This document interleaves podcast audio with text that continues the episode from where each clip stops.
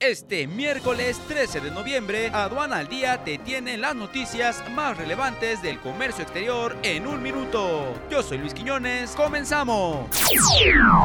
Nacional. En la reunión de ministros de la Organización Mundial de Comercio, la secretaria de Economía, Graciela Márquez, refrendó el compromiso de México con el comercio internacional y la necesidad de contar con un organismo multilateral eficiente en resolución de disputas comerciales.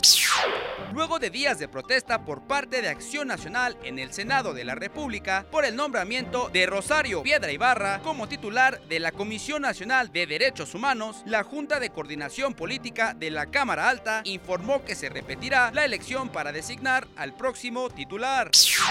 El movimiento de carga total al mes de septiembre en el puerto Lázaro Cárdenas alcanzó los 24.361.511 toneladas, volumen 4% superior respecto a los 23.406.227 toneladas operadas al mismo periodo de 2018. El secretario de Seguridad y Protección Ciudadana, Alfonso Durazo, informó que la dependencia a su cargo garantizará que Evo Morales no corra ningún riesgo durante su permanencia en México internacional. El tratado entre México, Estados Unidos y Canadá podría presentarse ante la Cámara de Representantes de ese país para su ratificación en un plazo máximo de dos semanas, de acuerdo con declaraciones de congresistas estadounidenses.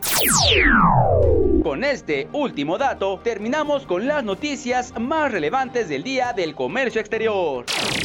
Pero antes de finalizar este corte informativo, les recordamos que Sencomex y Estrategia Aduanera los invitan a asistir al Congreso Nacional, cuarto encuentro de especialistas aduaneros, el próximo 20, 21 y 22 de noviembre en la Ciudad de México. Forma parte del movimiento aduanero que ha cambiado la escena nacional. Comparte este video con un amigo para que esté bien informado y los esperamos el día de mañana con más notas solo en Aduana al Día. Yo soy Luis Quiñones, hasta la próxima.